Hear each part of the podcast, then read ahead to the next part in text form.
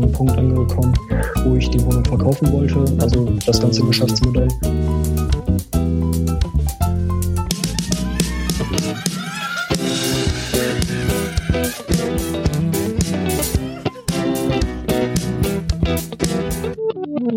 Jetzt geht's los. Hallo Freunde da draußen und herzlich willkommen beim Airbnb Business Podcast erhört. Heute spreche ich mit Christian Schlichting. Wir haben schon zum dritten Mal versucht. Beim ersten Mal hatten wir Internetprobleme, beim zweiten Mal habe ich vergessen, den Ton aufzuzeichnen. Aber ich glaube, Christian, diesmal klappt's. Ja, hoffentlich. äh, Christian, äh, ich will jetzt nicht um heißen Brei reden, deshalb stell du dich vor. Du bist ja einer der jüngsten Unternehmer im Airbnb-Bereich mit eigenem Forum und eigenem Internetportal. Erzähl mal ein bisschen was zu dir. Hm. Äh, ich bin Christian, ich bin 18 Jahre alt. Äh, momentan mache ich ein Praktikum im Bereich E-Commerce und äh, nebenbei baue ich mir so mein Airbnb-Business auf. Momentan habe ich eine Wohnung in Osnabrück.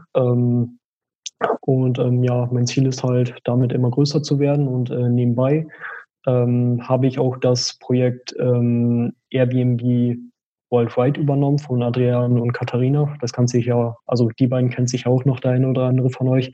Und ähm, ja, momentan versuche ich einerseits da größer zu werden. Ähm, also ich produziere YouTube-Videos auf äh, dem YouTube-Kanal, ähm, wie so mein Werdegang ist zum erfolgreichen äh, Vermieter und ähm, ja, das mache ich so momentan. Ja, genau, in dein Internetforum, das hat ja auch schon 1300 Mitglieder. Du hast zwar, wie gesagt, viele übernommen, aber die Community wächst trotzdem immer weiter. Und es ist sehr interessant, da auf jeden Fall auch mal einen Blick reinzuwerfen. Deine YouTube-Videos, ich dachte erst, oh, ein 18-Jähriger, der hat ja keine ja. Ahnung von nix und so. Aber mhm. ich war positiv überrascht und auch, wie du Schritt und Schritt, äh, Schritt für Schritt zeigst jetzt, da, wie du deine Wohnung gestaltet hast und so finde ich schon sehr informativ und denke, deine YouTube-Zuschauer werden dann auch immer mehr und musste erst bekannt werden, dein Gesicht und so weiter. Aber ich meine, in deinem Alter ist es ja optimaler Einstieg und ja, sagen wir mal, äh, habe ich richtig verstanden, deine Wohnung ist in Wuppertal, oder?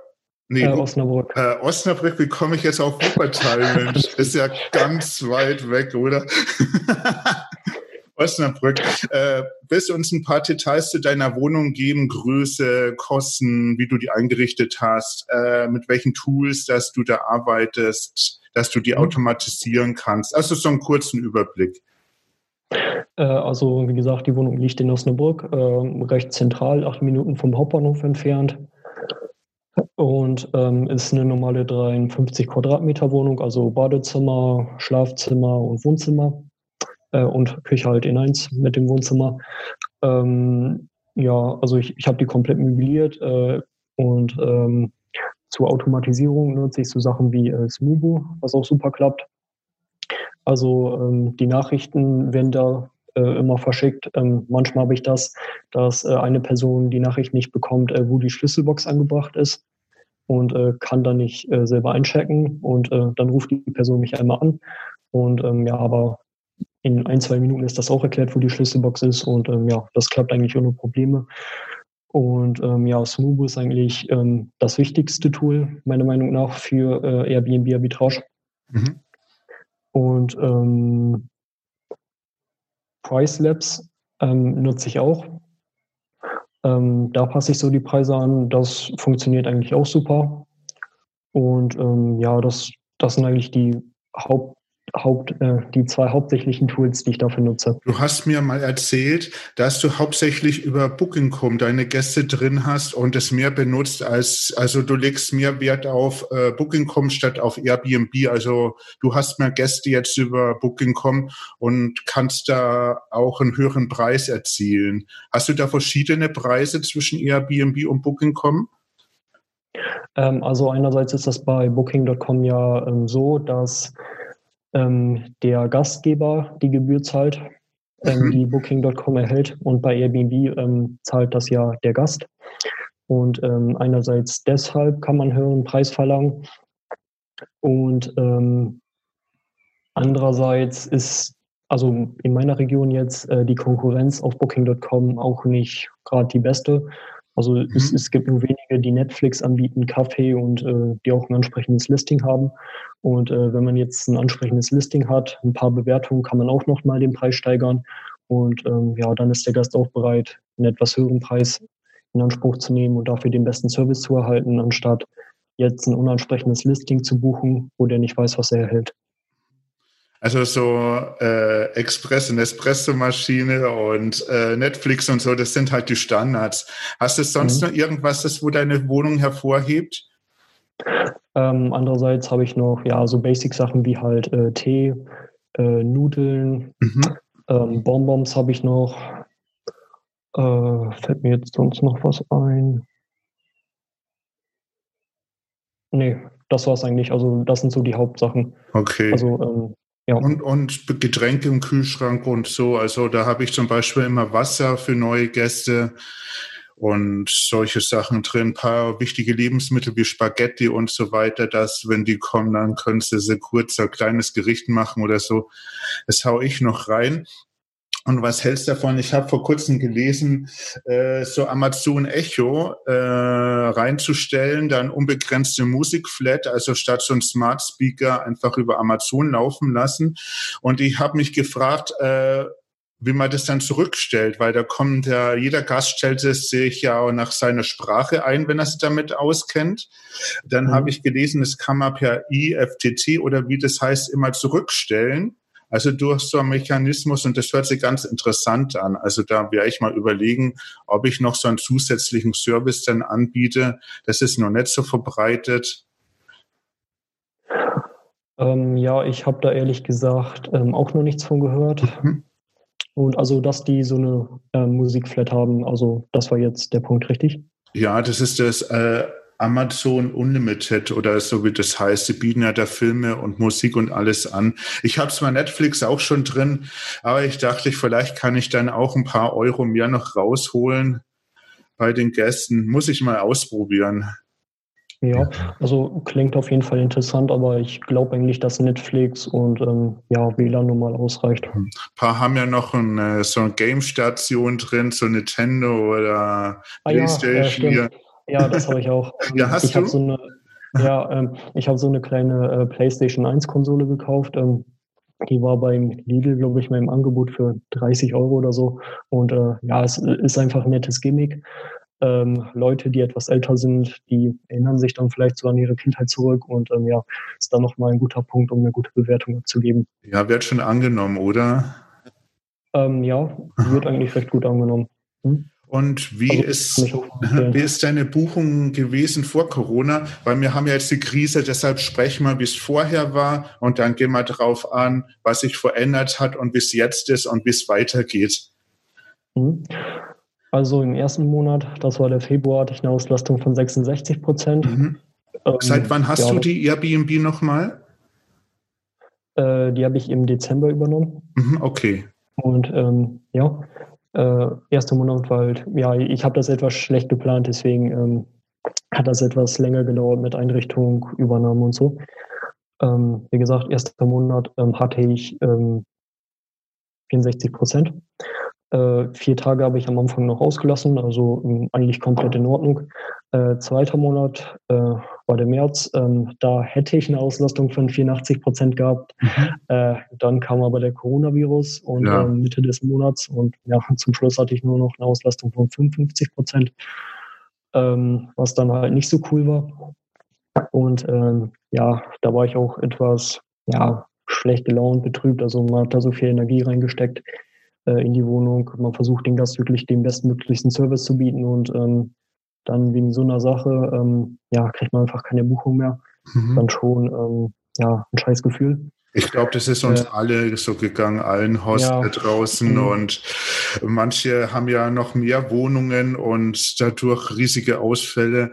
Aber so wie du auch, ist bei mir auch eine Wohnung und es sind trotzdem die Miete, wo man zahlen muss. Man hat keine Einnahmen und sonst irgendwas. Das haut schon gewaltig rein, ja.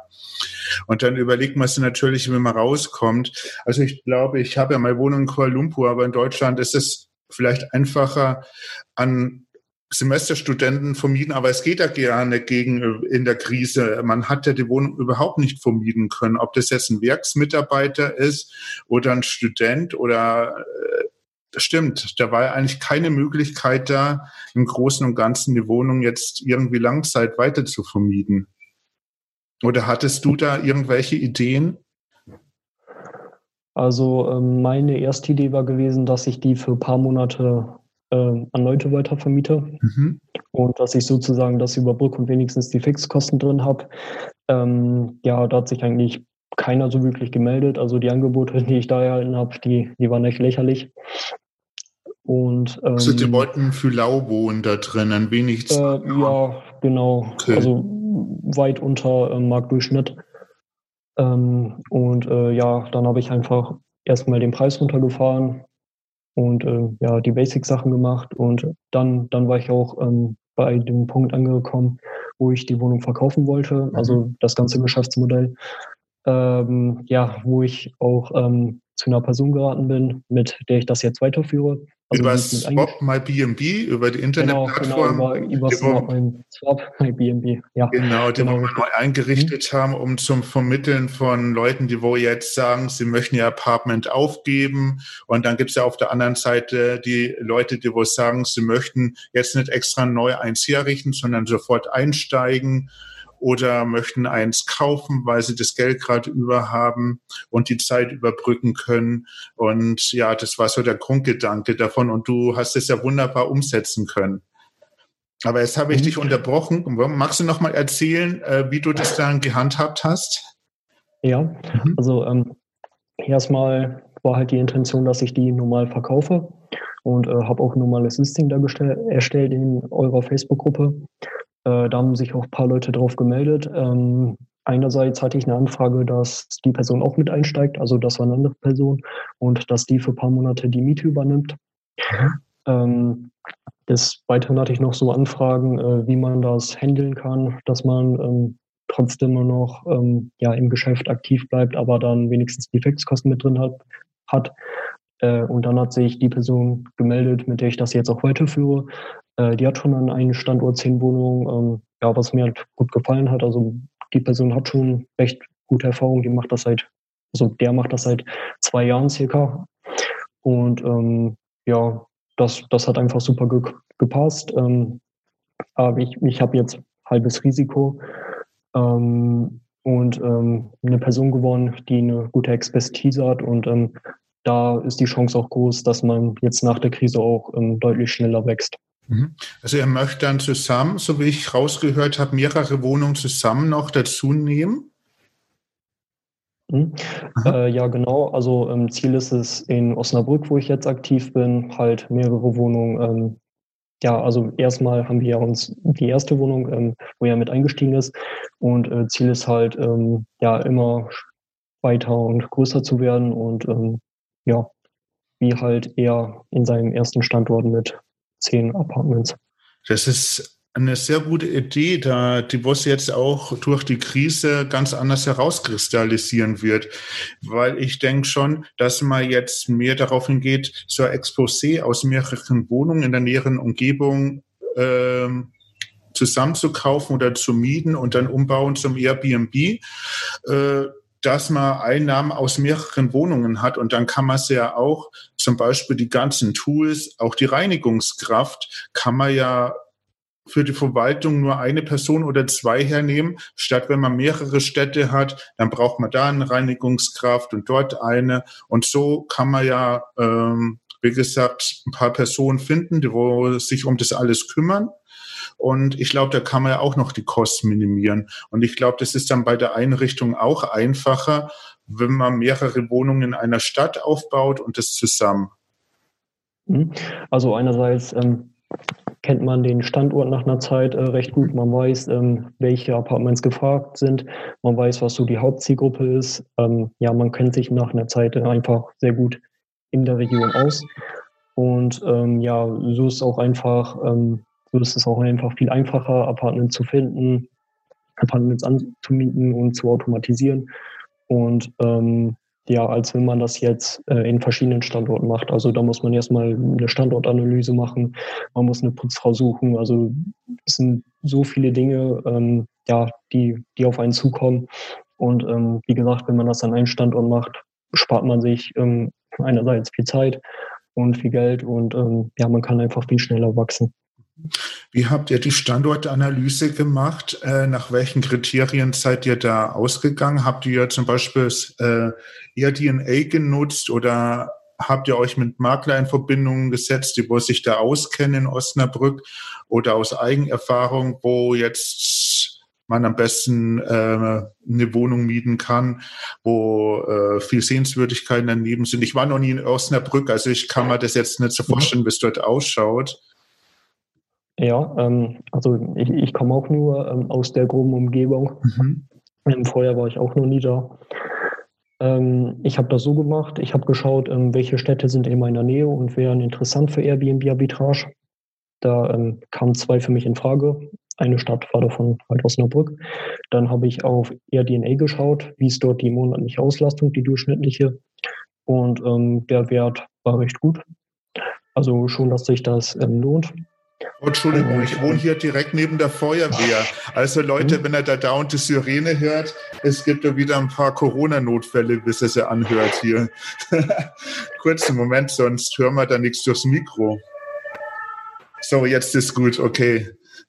mhm. ähm, dann, ähm, ja, ähm, habe ich halt auf RDNA geschaut, wie die Auslastung dort ist. Mhm. Und äh, da hat sich das so rauskristallisiert, dass ich das dort lohnen würde.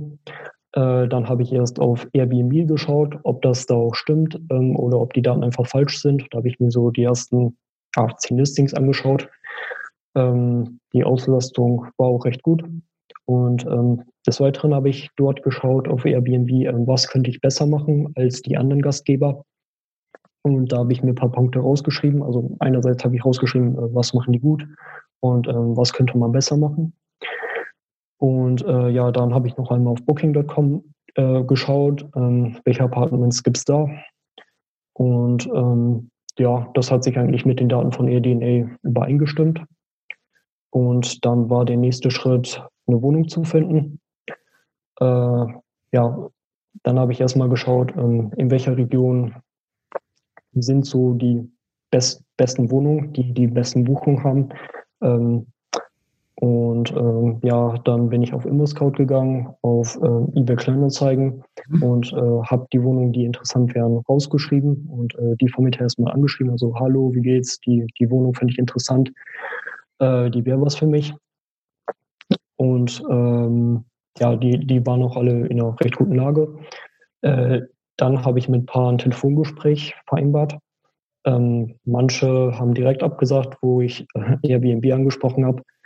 Und äh, dann habe ich mit, ein, äh, mit, einem Vermieter telefoniert, ähm, der auch zum Schluss zugesagt hat.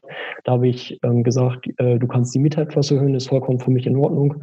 Und ähm, ja, der, der, fand das auch komplett in Ordnung, dass für ihn das ähm, ja, monatlich mehrere Gäste seine Wohnung besuchen. Und ähm, so sind wir dann auch verblieben und dann habe ich die Wohnung angemietet. Mhm. Du hast ja auch auf deiner Internetseite Horst Sigritz, haben wir eigentlich schon einen Namen erwähnt. Mhm. Du, ja. wie gesagt, hast ja Horst Sigritz und du bietest ja auch Produkte an und du hast ja auch da, äh, was ist mal der Name entfallen, äh, Mieterüberzeugungsprogramm drin. Ja. Hast, bist du danach vorgegangen, so nach den Standards? Oder äh, wie war das da bei euch? Wie ist es schwer? Also du hast ja gesagt, ein paar haben direkt Nein gesagt. Wie war es mit den Vermieter, die wo zugesagt haben? Wie war das Vorhandeln? Mhm. Also zu der Zeit habe ich das Projekt noch nicht übernommen und ähm, habe auch kein Produkt von Adriano Katharina ähm, gekauft. Ähm, also habe ich eigentlich ja, nach meinen Maßstäben vorgegangen, äh, wie, wie das für mich so in Ordnung ist. Also erstmal so, ein, so eine kleine Bindung herstellen zwischen dem Vermieter und ähm, mir. Mhm. Und äh, die Leute dann ähm, von einem Telefongespräch, ähm, also erstmal ein Telefongespräch dann ausmachen und dann die dort überzeugen. Und ähm, ja, hätte ich das mit dem Vermieterüberzeugungsgerät gemacht, also da sind noch ein paar mehr Informationen, die eigentlich sehr, sehr wichtig sind, dann wäre das wahrscheinlich nochmal viel schneller gegangen. Äh, also das Produkt wurde ja auch mit Christian Jäger, einem erfahrenen Vertriebler, entworfen und äh, der hat da noch einiges mehr, mehr an, mehr an Erfahrung, so jetzt. Und ähm, ja, also das hätte mir dann deutlich äh, mehr geholfen, aber ich habe das komplett ohne gemacht. Mhm. Und es hat ja geklappt, wie es ausschaut, genau. Ja, zum Glück. Und wie sind deine Aussichten äh, jetzt nach der Krise? Wie denkst du, dass sich das alles entwickeln wird? Wo, was ist so deine Prognose, wie du das alles siehst jetzt, besonders im Bereich von Kurzzeitvermietungen? Und wird sich das jetzt erstmal längerfristig einstellen, dass Leute, die wo jetzt die Möglichkeit haben, äh, Möglichkeit haben, jetzt erst längerfristig zu buchen, ähm, weil die Ausgangssperren noch nicht ganz aufgehoben sind? Oder wie siehst du den Trend, wo der jetzt hinläuft? Mhm. Also ähm, man kann ja nur hoffen, dass die ähm, Corona-Pandemie in Kürze vorbeigeht und äh, dass das Reisen komplett wieder losgeht. Äh, ich, ich kann mir auch nicht vorstellen, also es wäre eigentlich komplett unlogisch, wenn es äh, nach der Corona-Pandemie ähm, mit dem Reisen aufhört. Also die Leute müssen ja reisen. Äh, einerseits Urlaub, die Leute haben Geschäftstermine ähm, und äh, die, die Leute müssen ja in der Stadt sein, wenn die zu irgendeinem Seminar müssen. Also da gibt es genug Gründe, warum Leute reisen. Und ähm, ja, ich, ich kann mir schon vorstellen, dass es direkt nach der Corona-Pandemie einen anderen gibt nach Reisen, weil die ähm, ja einiges nachholen müssen, weil ja einerseits ähm, müssen ja Veranstaltungen nachgeholt werden, und äh, andere Sachen. Ähm, und ich, ich, ich kann mir einfach nicht vorstellen, dass das weniger wird. Also, also die Kurzzeitvermietung allgemein müsste auch nach der Corona-Pandemie profitabel sein. Mhm. Du hast, du hast schon Buchungen für April, hast mal im Vorgespräch erzählt. Genau. Das ist super. Ja, sag ruhig. Wollte ich nicht äh, ja, momentan liegt die Auslastung bei 24 Prozent. Ähm, Aber was, für einen Einstieg doch schon mal gut, ja. Ja, für einen Einstieg in Ordnung, aber ähm, es könnte eigentlich mehr sein. Ja. Äh, ist das, weil du ganz niedrige Preise hast oder überlegst du jetzt auch mit den Preisen schon wieder höher zu gehen? Über Preislabs deine Einstellungen? Äh, also die Preise würde ich eigentlich erst recht niedrig lassen. Also man muss sich ja dem Markt anpassen und der Nachfrage und ja, die Nachfrage ist ja momentan fast nicht gegeben. Mhm. Ähm, und ja, deswegen habe ich den Preis auch relativ weit nach unten geschraubt. Und ähm, ja, jetzt ist eigentlich nur zu hoffen, dass die Corona-Pandemie vorübergeht und dass die Leute anfangen wieder zu reisen. Ja, hoffe ich auch. Also bei mir haben sich auch schon wieder die ersten Buchungen in Kuala Lumpur eingestellt. Auch wie gesagt zum absoluten Mindestpreis, weil da ist ja die Konkurrenz riesig und ich bin dann wirklich sehr weit runtergegangen.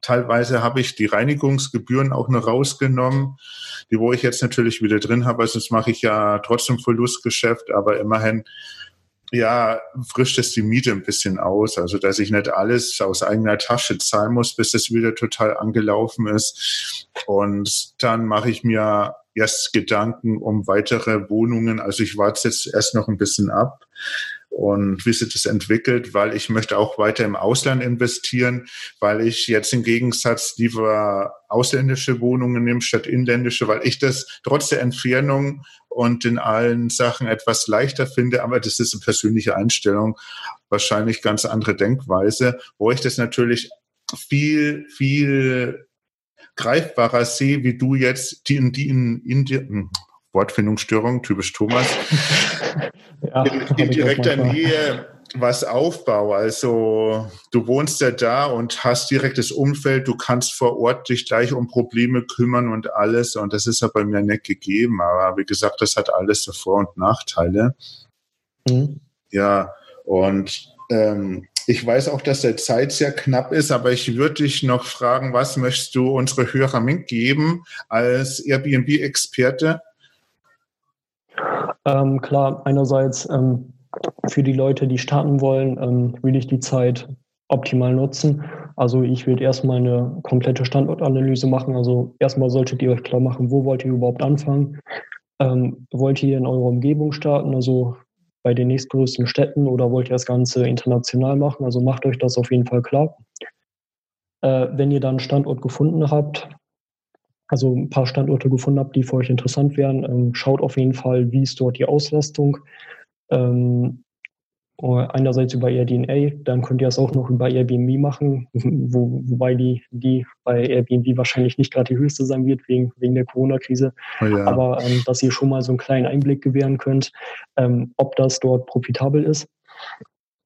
Und ähm, ja, wenn ihr das, wenn ihr das schon mal gemacht habt, dann könnt ihr schon mal auf ImmoScout und äh, weiteren Immobilienportalen schauen, ähm, wo ob es dort Wohnungen gibt, die interessant wären und wo so der Mietpreis liegt. Und dann könnt ihr auch schauen, was, was, ist, der, ähm, Tage, was ist der durchschnittliche Tagespreis ähm, in eurer Ge Region, ähm, woher stehen meiste Nachfrage danach, also was ist die Hauptzielgruppe, sind, ist die Hauptzielgruppe, sind das Monteure, sind das ähm, Familien, die Urlaub machen ähm, oder Leute, die ähm, ja einfach in der Umgebung sind, weil die beispielsweise ihre Familie besuchen. Also macht auf jeden Fall eine gute Standortanalyse, dass ihr direkt nach der Corona-Krise starten könnt. Da kann ich mich nur anschließen, Christian. Ähm, deine Links, die werde ich alle in die Show Notes runter tun, auch dein Listing, dass alle Leute mal drauf gucken können. Besucht das Forum von äh, Christian. Das heißt ja äh, Immobilienarbitrage, oder? Und läuft unter Host Secrets. Erzähle ich jetzt, äh, ja, korrigiere mich. Ja, ich, ich habe das vor kurzem umbenannt. Ähm, äh, es hieß äh, Host Secrets Immobilienarbitrage, mhm. also ähm, die Facebook-Seite. Äh, ich ich habe das aber vor kurzem umbenannt, weil ich nur den Namen Host Secrets haben wollte. Ähm, mhm. Vorher konnte ich das nicht. Da konnte ich nur den Namen Host Secrets hinzufügen, ähm, weil das irgendwie wegen den Bedingungen mit ähm, Facebook nicht konform war. Aber ähm, ja, jetzt heißt das normal Host Secrets. Super, ist auch ein cooler Name, der verspricht was. Ja. Okay, wie gesagt, ihr findet alles in den Show Notes. Besucht Christians Profil. Ich bedanke mich sehr herzlich für das nette Gespräch und dass diesmal geklappt hat. Ich habe auch den Aufnahmeknopf noch laufen, also das Gespräch ist Perfekt. online. Und ich wünsche dir alles Gute, äh, viele Wohnungen, viel Profit und wir hören uns auf jeden Fall wieder. Ja, Danke, dass ich dabei sein durfte. Aber gerne. Ciao. Hey, wenn ihr Lust auf mehr von Thomas und Kelvin habt, dann folgt ihnen auf Instagram. Hier gibt es täglich neue Inhalte und alle Neuigkeiten im Podcast rund um das Airbnb-Business. Die Infos zur aktuellen Episode findet ihr wie immer in den Show Notes. Schaut also gern dort mal hinein. Und wenn ihr den Podcast genauso feiert wie die beiden, dann lasst doch einfach eine 5-Sterne-Bewertung auf Apple Podcast da. Jetzt ist aber Schluss mit der Beweihräucherung. Macht mit, macht's nach, macht's besser.